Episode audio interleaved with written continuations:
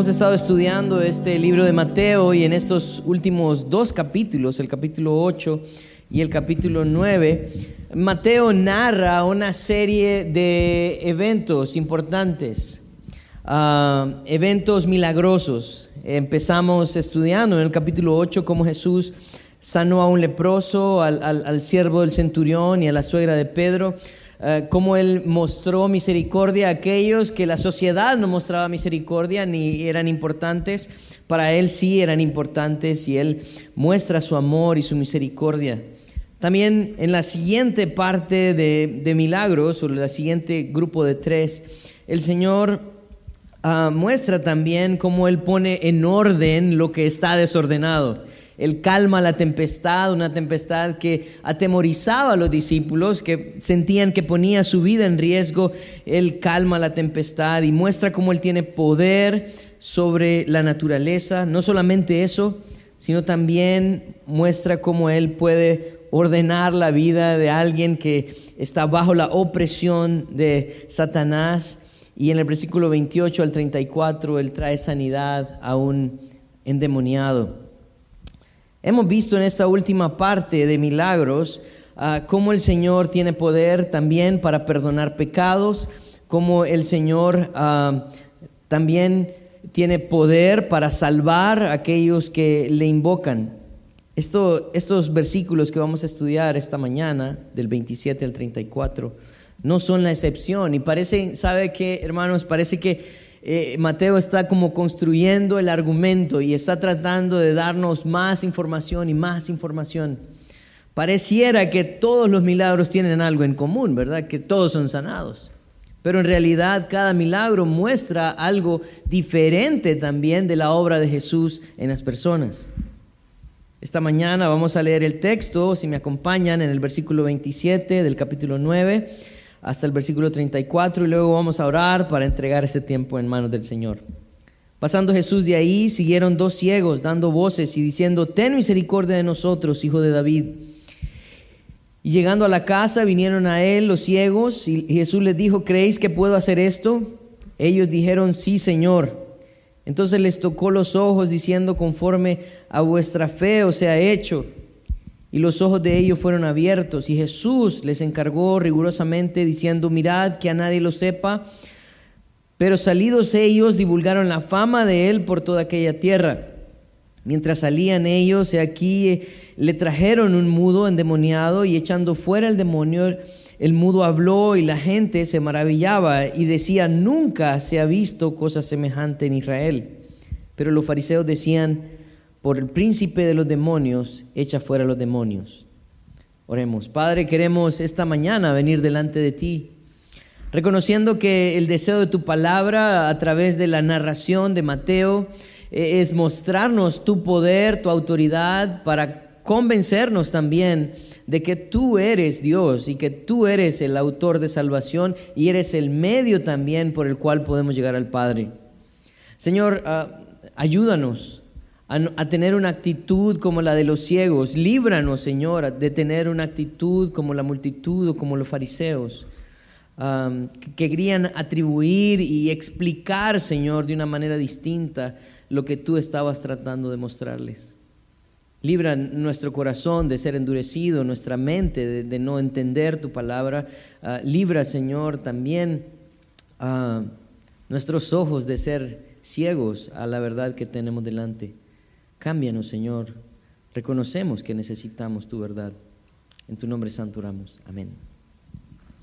Hermanos, como les decía, este, e, e, esta historia eh, está también siendo narrada como que hubieron alrededor de varios eventos seguidos.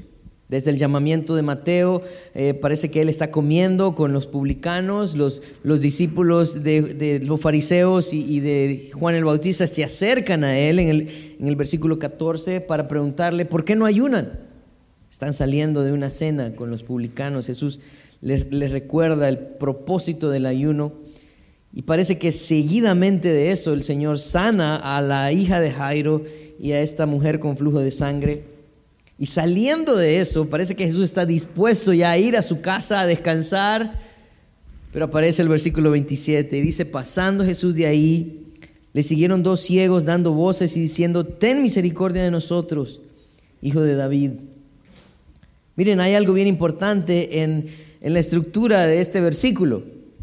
Porque si nosotros estudiamos detenidamente, eh, en primer lugar, el título que estos ciegos están dando a Jesús y el ruego que ellos están haciendo, nos muestra que estos hombres eran ciegos físicamente, pero espiritualmente miraban. Y les voy a mostrar, en primer lugar, miremos lo que ellos sí miraban. Versículo 27 dice, pasando de ahí Jesús, le siguieron dos ciegos dando voces y diciendo, ten misericordia de nosotros, hijo de David.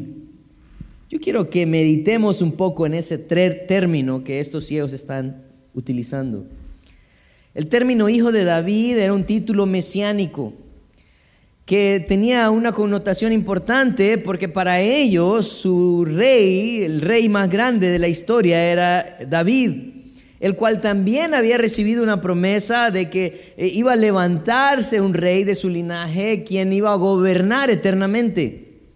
Es más, si usted va conmigo unos capítulos anteriores en el, en el libro de Mateo siempre, en el capítulo 1, en el versículo 1, Mateo empieza este libro diciendo las siguientes palabras. Dice, libro de la genealogía de Jesucristo, hijo de David, hijo de Abraham. Cuando el ángel habla a, José, cuando él estaba pensando dejar a María porque estaba embarazada, él se refiere a José de esta manera. Y dice, y, pensando él en esto, he aquí un ángel del Señor le apareció en sueños y le dijo, José, hijo de David, no temas en recibir a María tu mujer, porque lo que en ella hay es engendrado del Espíritu Santo, del Espíritu Santo es engendrado. Si ustedes estudian la genealogía de José y la genealogía de María, los dos venían de un linaje davídico. Esta era la promesa que el Señor había hecho al pueblo de Israel. Incluso al mismo David le hizo una promesa en 2 de Samuel, capítulo 7, versículos 12 y 13. Dice, y cuando tus días sean cumplidos y duermas con tus padres, esto es lo que el profeta le está diciendo a David, dice, yo levantaré después de ti uno de tu linaje, el cual procederá de tus entrañas y afirmaré su reino. Él, versículo 13, edificará casa a mi nombre y yo afirmaré para siempre el trono de su reino. Así que David había, había recibido una promesa de parte de Dios de que iba a levantar entonces al Salvador, al Mesías prometido de ese linaje davídico.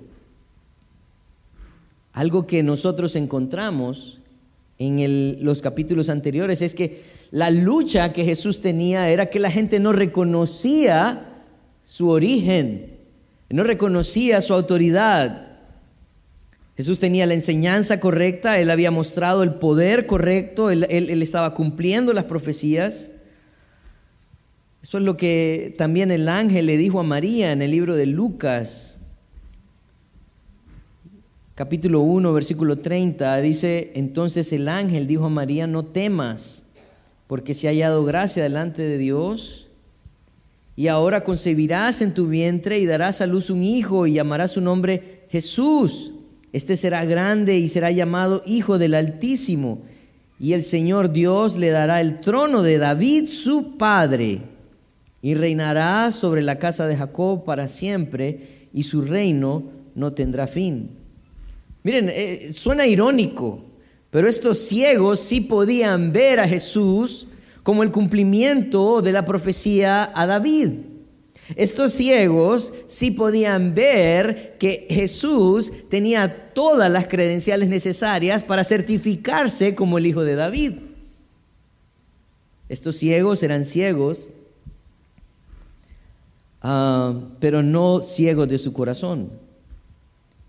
Alguien, eh, platicando con alguien, creo que fue con el hermano Gerson esta semana, pensábamos, si estos hombres eran ciegos, ¿cómo habían leído las profecías?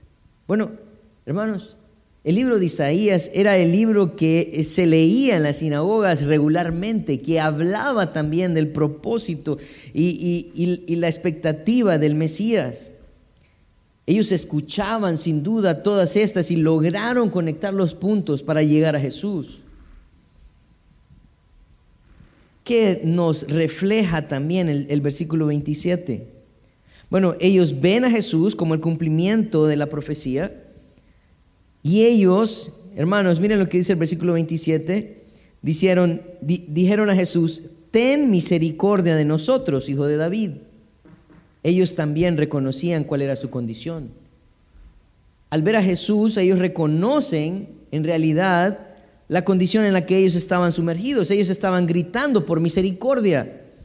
Cuando estudiamos la palabra misericordia, tiene que ver con el, en un, o tiene que darnos un enfoque al perdón de los pecados. O sea, básicamente estos hombres lo que estaban haciendo es que le estaban diciendo, Jesús, Mesías, Salvador, perdona nuestros pecados.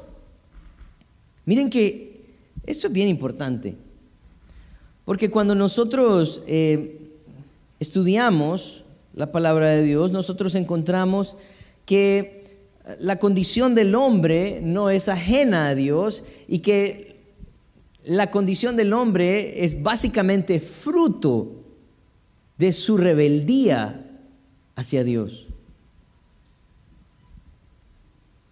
Muchos comentan acerca de, de la condición de ellos, ¿no? Ellos están diciendo, Señor, perdona nuestros pecados.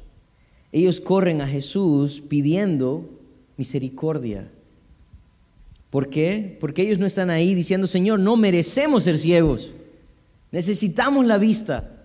No, ese no es el clamor de ellos. Ellos no están diciendo, Señor, proclamamos que nos vas a dar sanidad. No, ellos están diciendo, Señor, rogamos por perdón de nuestros pecados. Estudiando un poco el contexto de, de estos versículos, nosotros nos damos cuenta que los judíos, por ejemplo, cuando miraban a alguien enfermo, ellos deducían y ellos decían, bueno, ¿quién pecó? ¿Recuerdan la historia del ciego cuando Jesús echó saliva en la tierra y le echó en los ojos al ciego? La pregunta de sus discípulos fue, ¿quién pecó? ¿Su padre o él? Y Jesús dijo, no, ninguno de los dos.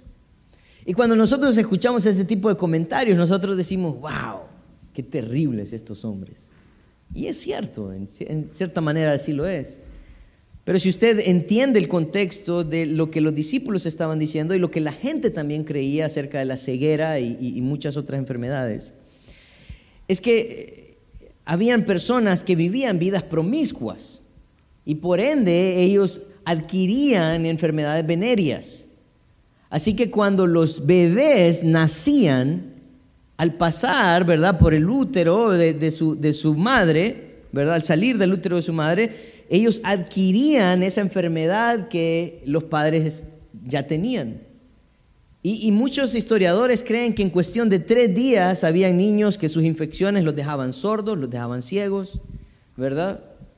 Y por esa razón muchos pensaban, bueno, no sabemos si el papá fue quien pecó, ¿verdad? Acostándose con otra mujer y trayendo esa infección a su esposa, o fue su esposa quien lo hizo, o fue el niño en realidad que definitivamente ya era pecador.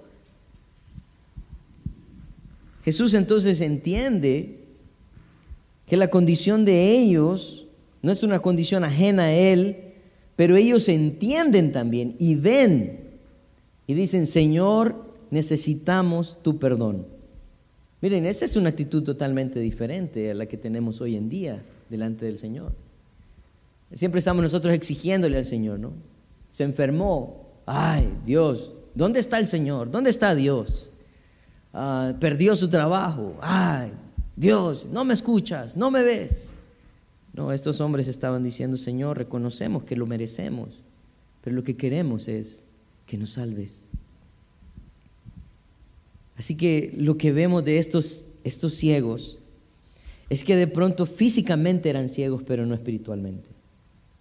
Y, yo creo, hermanos, que esto es bien importante para nosotros. Vamos a discutirlo también en los siguientes versículos. ¿Por qué?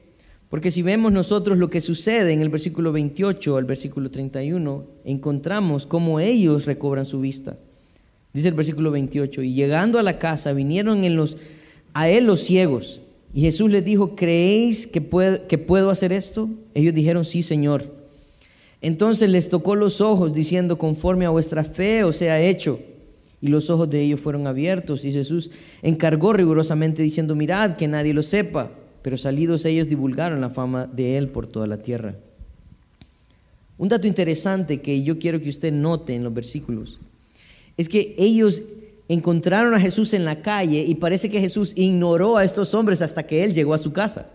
Vea, vea conmigo, dice que ellos viendo a Jesús le empezaron a gritar, ten misericordia de nosotros, pero el versículo 28 dice, y llegando a la casa vinieron a él los ciegos. O sea que Jesús ignoró a estos hombres por un periodo de tiempo, al punto donde se vieron obligados a seguir y buscar a Jesús. Eh, yo estaba pensando en esto, ¿no? Porque si usted piensa también en los, en los milagros anteriores, la mujer con flujo de sangre, ella tuvo que, ella tuvo que buscar a Jesús, ¿verdad? Ella tuvo que de pronto cubrir su, su rostro, eh, para que nadie la conociera, meterse entre medio de la multitud y, buscar tocar el borde de su manto. Eh, si nosotros vemos también a Jairo, Jairo fue alguien que fue a buscar a Jesús. Él reconocía su necesidad y también reconocía quién era la fuente de salvación. Y así nosotros vemos que la necesidad nos mueve. Y estos hombres parece que su, su, su predicación de que Jesús era el Mesías, el hijo de David, empezó a ser probada en ese momento. Como dato interesante, la ceguera, aparte de ser un, un sinónimo de pecado para algunos, también la ceguera era un sinónimo de ignorancia. Si usted va conmigo al, capítulo 15 de Mateo, vamos a encontrar una historia, una historia de Jesús. Jesús empieza a ser cuestionado por los escribas y fariseos, como siempre, porque según ellos, ellos quebrantaban la ley de Moisés cuando no se lavaban las manos para comer. Y bueno, yo creo que hemos aprendido que es una buena práctica, ¿verdad? Ah, pero Jesús responde a ellos y le dice, bueno, ustedes dicen que yo quebranto la ley porque no se lavan las manos los discípulos, pero dice el versículo 4, ah, versículo 3, perdón, dice del 15, respondiendo él les dijo, ¿por qué también vosotros quebrantáis el mandamiento de Dios por vuestra tradición? Porque Dios mandó diciendo, honra a tu padre y a tu madre, y el que maldiga al padre o la madre, muere irreprensiblemente, pero vosotros decís, cualquiera que diga a su padre o a su madre, es mi ofrenda a Dios todo aquello con que pudiera ayudarte, ya no honra a su padre o a su madre, así habéis invalidado el mandamiento de Dios por vuestra tradición. Jesús les estaba diciendo, ¿saben? Ustedes dicen que nosotros quebrantamos la ley por no lavarnos las manos, pero ustedes quebrantan la ley al no honrar a sus padres, porque cuando alguien, un padre llega y le dice, hijo, ocupas esta banquita, no es de Dios. Ah, ya se la había dedicado al Señor, entonces no te la puedo dar. Señor, ¿y, me puedo llevar estos frijoles? Eh, son de la iglesia, son para el Señor. Iba a hacer unos panes con frijoles para llevar, ¿verdad? No, no puedo, lo siento. Jesús decía, hipócritas, hipócritas. ¿Ustedes creen que no lavarse las manos quebranta el mandamiento? Mire lo que dice el versículo 11, el versículo 10, perdón. Dice, y llamando así a la multitud les dijo, oíd, dice, y entended. Subraya esa palabra, entended, es importante.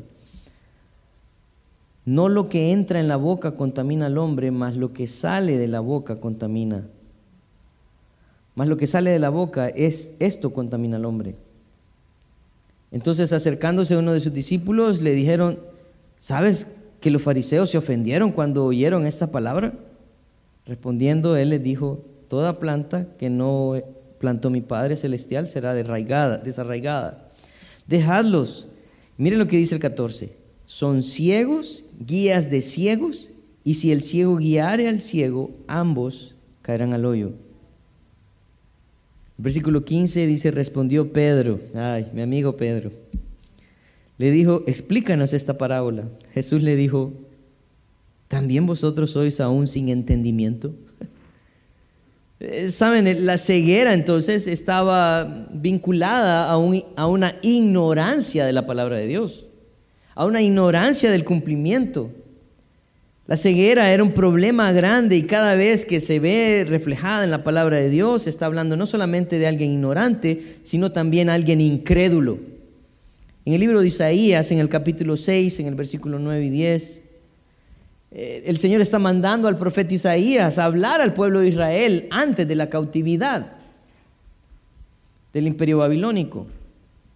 Miren lo que, lo que sucede. Y dijo el versículo 9 de Isaías 6, dijo, andad Di a este pueblo, oíd bien y no entendáis. Ved por cierto, mas no comprendáis. Engruesa el corazón de este pueblo y agrava sus oídos y ciega sus ojos para que no vean con sus ojos, ni oigan con sus oídos, ni su corazón entienda, ni se convierta y haya para él sanidad.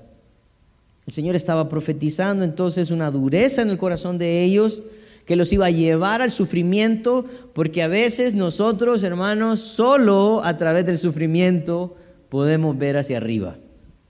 Y hay que hablar lo que es, ¿verdad? No toque ahí, ahí va. Y ahí viene llorando, ¿qué pasó? ¿Qué toqué? Ok. Buen trabajo. Entonces, la ceguera, hermanos, que ellos están experimentando no es una ceguera espiritual.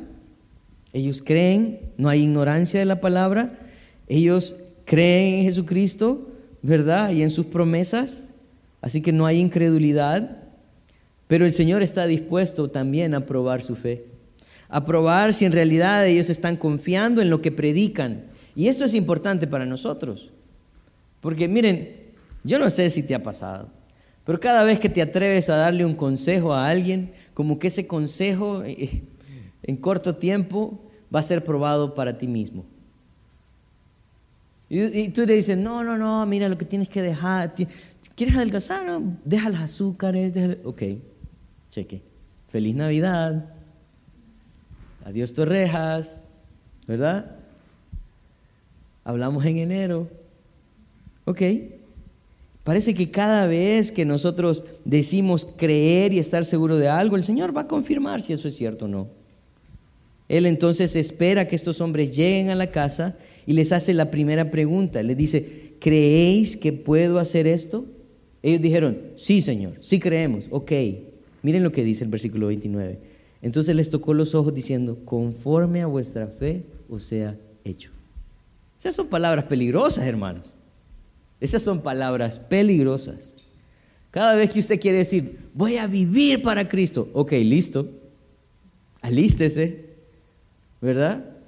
No, voy a ser un esposo increíble. Alístese, alístese. Lo que nosotros vemos entonces es que la fe de ellos es una fe probada, está siendo probada. La fe es indispensable, hermanos, no para recibir milagros, quiero decirte, sino para recibir a Cristo. Hebreos 11:6 nos habla acerca de la importancia de la fe. Dice, pero sin fe es imposible agradar a Dios, porque es necesario que el que se acerca a Dios crea que la hay y que es galardonador de los que le buscan. ¿Quieres agradar al Señor? Cree en Él. Cree en Él. Que nosotros vemos en estos versículos 30 y 31 es que el Señor comprueba a estos hombres que ellos tenían razón en cuanto a su título, que ellos tenían razón en cuanto a su necesidad de salvación. mire lo que dice, dice, y, los que y los ojos de ellos fueron abiertos. Y Jesús les encargó rigurosamente diciendo, mirad que nadie lo sepa, pero ellos, salidos ellos, divulgaron la fama de él por toda aquella tierra.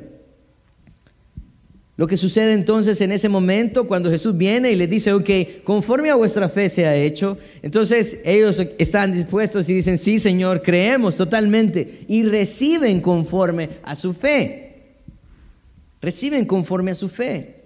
Y ellos en ese momento están comprobando que en realidad Él era el hijo de David, que Él era el Mesías prometido. ¿Por qué? Porque el libro de Isaías, en el capítulo 35, versículos 5 y 6, dice, entonces los ojos de los ciegos serán abiertos y los oídos de los sordos se abrirán, entonces el cojo saltará como un ciervo y cantará la lengua del mudo, porque las aguas serán cavadas en el desierto y los torrentes en la soledad. Isaías 42, 6 y 7. Dice, yo Jehová te he llamado en justicia y te sostendré por la mano, te guardaré y te pondré por pacto al pueblo, por luz de las naciones, para que abras los ojos de los ciegos, para que saques de la cárcel a los presos y de las casas de prisión a los que moran en tinieblas. Esa era la promesa del Mesías 700 años antes de que viniera Jesús.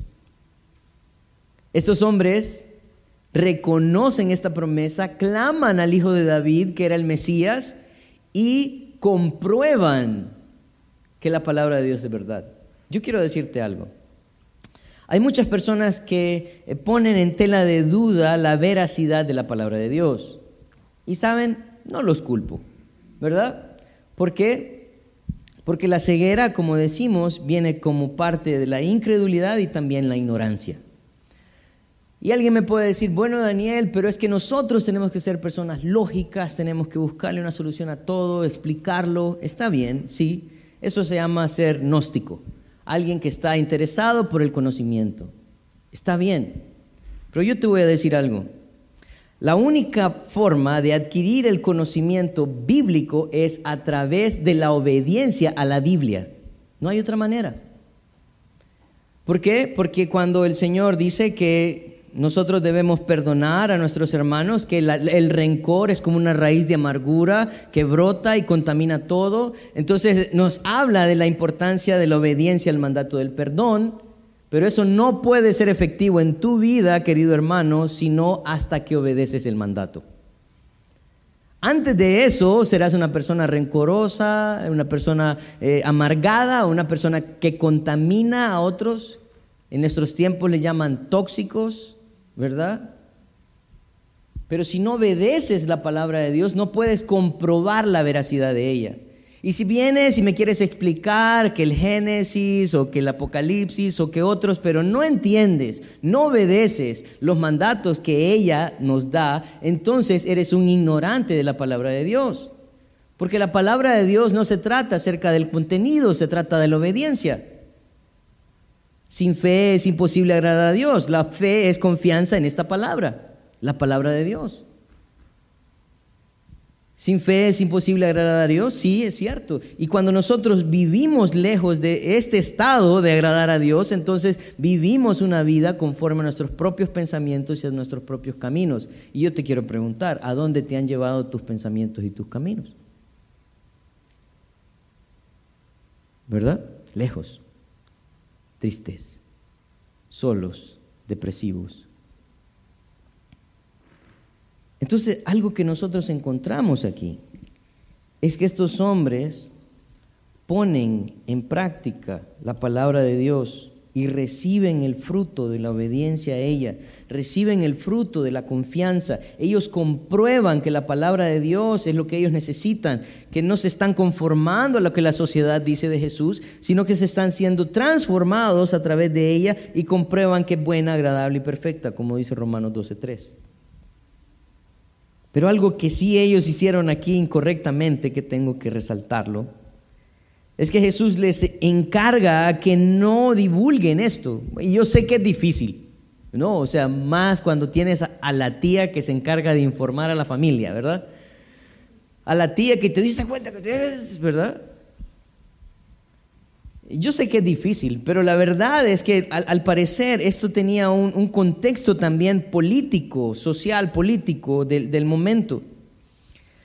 Si ellos reconocían que Jesús era el Mesías, entonces las alarmas se iban a, disparar, no solo para los judíos, sino también para los romanos. Y esto iba a hacer que el trabajo de Jesús fuese un poco más difícil de llevarse a cabo. ¿Por qué? Porque las multitudes iban a aglomerar, porque todos estaban entonces viendo ahora el imperio romano, iba a ver, este hombre va a empezar una revolución y va a tratar de derrocar el imperio. Los judíos eran muchos en ese momento. Pero ellos van y divulgan, ¿verdad?, lo que ha sucedido. E, era difícil, ¿verdad?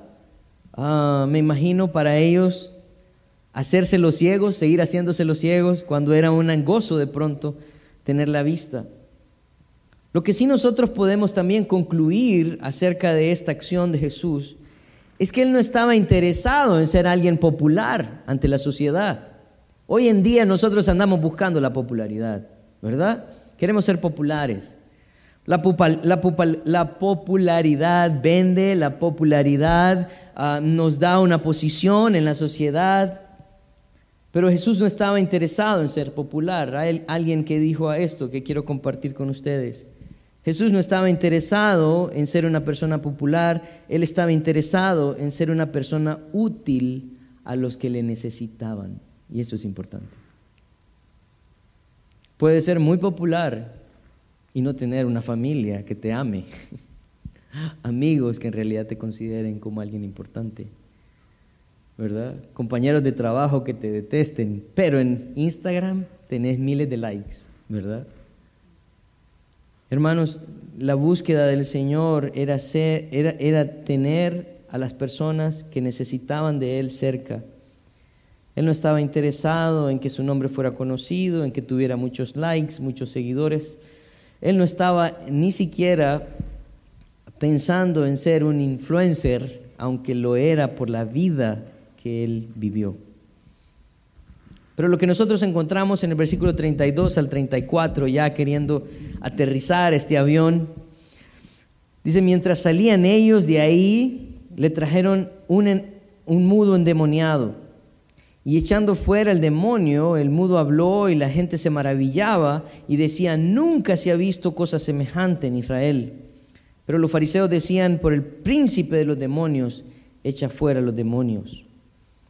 Un dato interesante que se nos da en el versículo 32 es que cuando salen los ciegos, Jesús no, no, queda libre para descansar, sino que le traen ahora un mudo endemoniado. Wow, no sé cómo sería eso ustedes. Pero lo que sí podemos ver a través del texto es que Jesús no le dijo, eh, mañana, mañana, venite temprano. No, él estaba disponible para ellos. Y dice que echa fuera el demonio y el mudo habla. Pero miren, me quiero enfocar en estos dos últimos grupos de personas.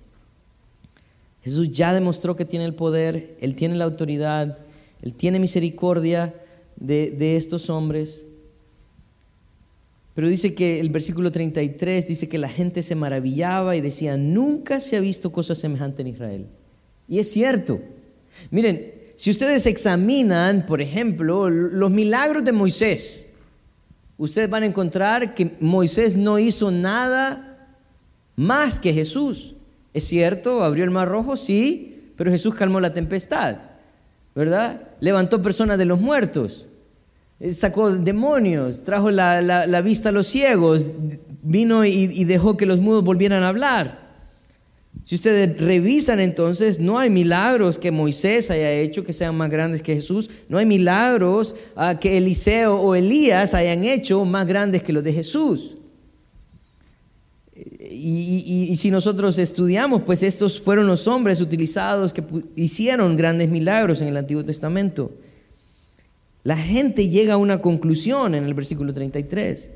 Ellos se maravillan y dicen, nunca, nunca se ha visto cosa semejante en Israel. Básicamente lo que ellos están diciendo, en la vida de la humanidad no se ha visto algo así.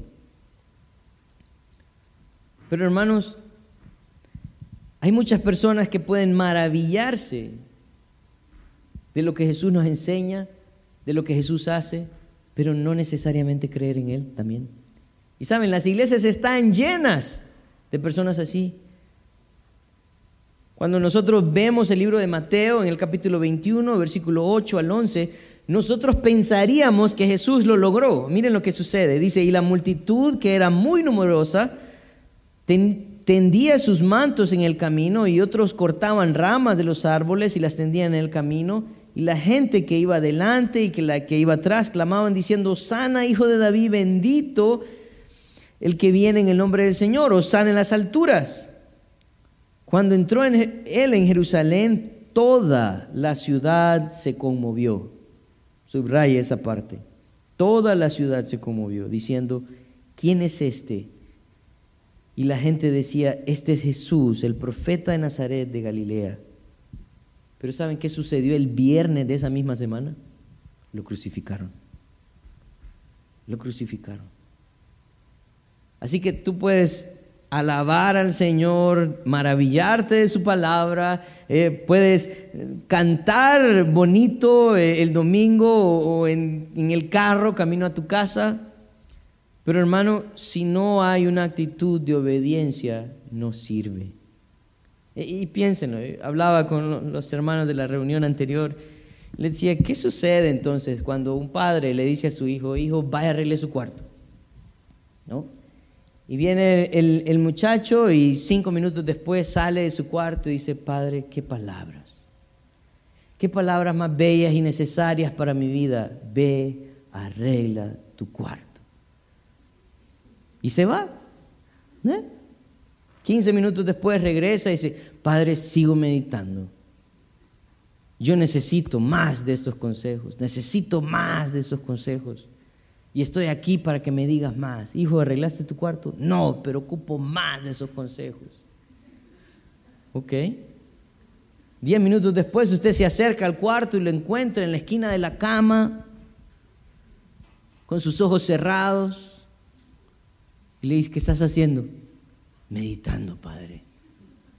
Meditando en este, esta enseñanza que me acabas de dar, estoy quebrantado, me siento, me siento destruido, en realidad soy un desordenado. Necesito cambiar. Pero no has arreglado tu cuarto. ¿Qué haría usted? Yo le, yo le podría contar qué haría mi madre, pero sería muy... Hay menores en la sala. Ah, hermanos, ¿podemos maravillarnos de la palabra de Dios? Sí. ¿Podemos maravillarnos de su enseñanza? Sí.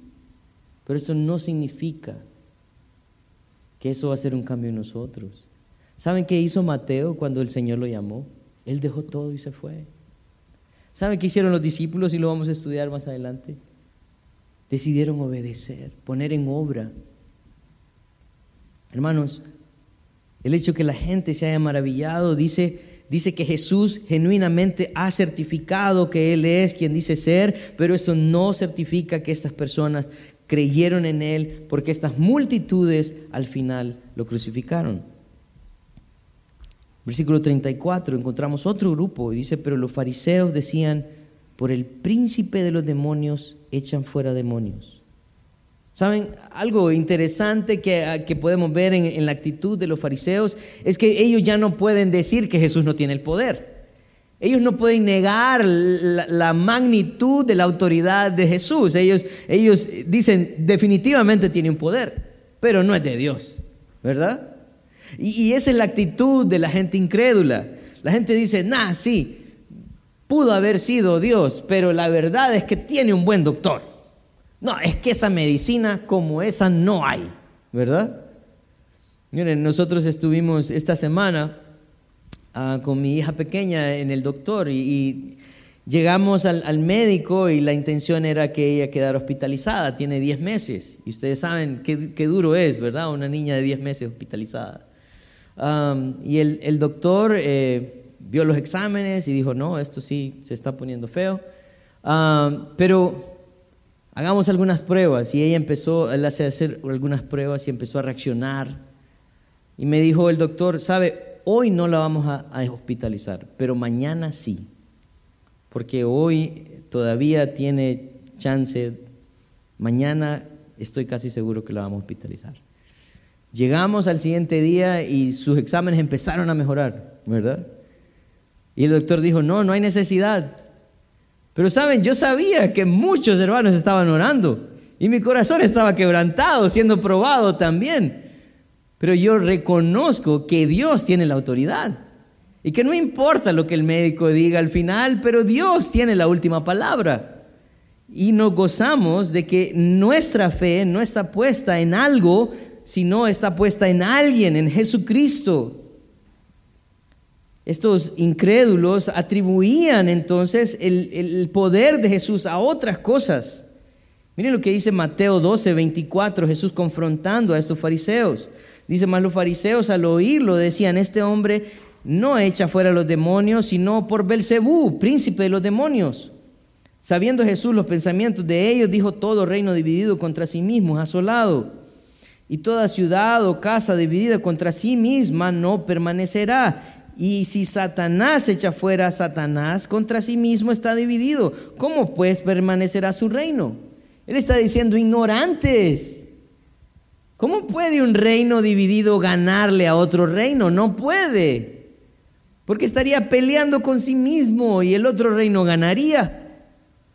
Ustedes no pueden atribuir esto a Satanás, porque sería contrario entonces. Él está diciendo, ¿saben? Ustedes son ciegos y ustedes son mudos, porque no saben hablar ni tampoco pueden ver. El pastor MacArthur hacía un comentario en una de sus predicaciones. Él dijo en un sermón, el incrédulo está decidido a no creer. Ningún hecho o razón, por muy convincente que sea, podrá iluminarlo, a menos de que el Señor abra su corazón. Nosotros eh, queremos ser una iglesia diferente. Y, yo quiero concluir esta mañana con algunas conclusiones que creo importantes para nosotros. Los ciegos podían ver claramente lo que muchos no pudieron ver. Ellos vieron a un Mesías que tenía el poder para salvarlos y perdonarlos de sus pecados. La pregunta para nosotros es, ¿cómo ves a Jesús? ¿Lo ves como el rey? ¿Como el Mesías prometido? ¿Lo ves como aquel que brinda perdón a todo aquel que clama cuando reconoce su condición? ¿O lo ves como el genio de la lámpara maravillosa, que te va a proveer tus caprichos, pero no se va a meter en tu vida? No, hermanos, Él es el Rey y Señor. Nosotros somos sus súbditos. Jesús no estaba interesado en que la gente lo conociera o que su popularidad se extendiera por la región. Él estaba interesado en ser útil a todos aquellos que lo necesitaban. Cuando buscamos popularidad, dañamos la imagen de lo que deberíamos ser. Esta publicidad gratuita que le hicieron al Señor en realidad era contraria a, lo que Él estaba buscando. Hermanos, cuando nosotros estamos buscando popularidad, dañamos entonces el propósito por el cual hacemos las cosas. Jamás haga algo por ser reconocido. Hágalo por amor y obediencia al Señor. Los que no creen en Jesús se ven ah, de diferentes formas. Unos reconocen el mensaje y poder de Jesús, pero no son parte de los que quieren seguirle. Otros simplemente lo rechazan.